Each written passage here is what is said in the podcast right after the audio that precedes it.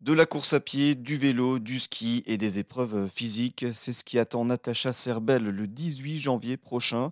Avec une amie, cette native de Bayeux dans le Calvados prendra part à un raid 100% féminin en plein cœur de la Laponie, un défi sportif réalisé au profit de l'association Les Clowns de Sarah. C'est une association de bénévoles qui passe dans les hôpitaux de Évreux, Lisieux et Lamus. C'est un endroit hospitalier euh, qui est près d'Évreux qui vient pour euh, divertir les enfants hospitalisés, qui vient apporter des jouets, qui propose des sorties à des moments précis de l'année. Et euh, toute l'année, l'association tourne euh, dans ces trois sites justement pour accompagner les enfants qui ont des longues hospitalisations.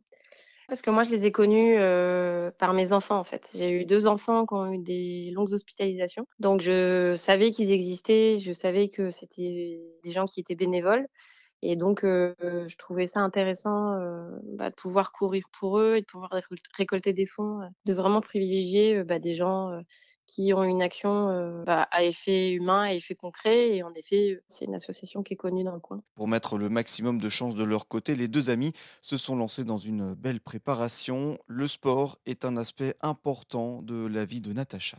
c'est ma décompression, c'est ma boîte de sauvetage. C'est, je suis dans un métier où je donne beaucoup, donc j'ai besoin de me ressourcer. Et ça fait partie, c'est vraiment une partie essentielle de, de ma vie qui permet de me ressourcer en fait. Et puis je pense que c'est des belles valeurs qui m'ont été enseignées, c'est-à-dire le respect de l'autre, apprendre à perdre, les limites de soi, c'est-à-dire que quand c'est pas le bonjour et que le corps veut pas répondre, bah, il faut s'écouter.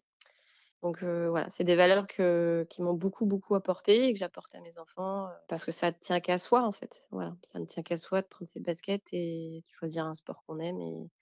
Et puis j'ai rencontré des gens formidables aussi, des gens qui sont toujours mes amis et c'est grâce au sport. Les deux amis ont promis de ramener en tout 5000 euros à l'association.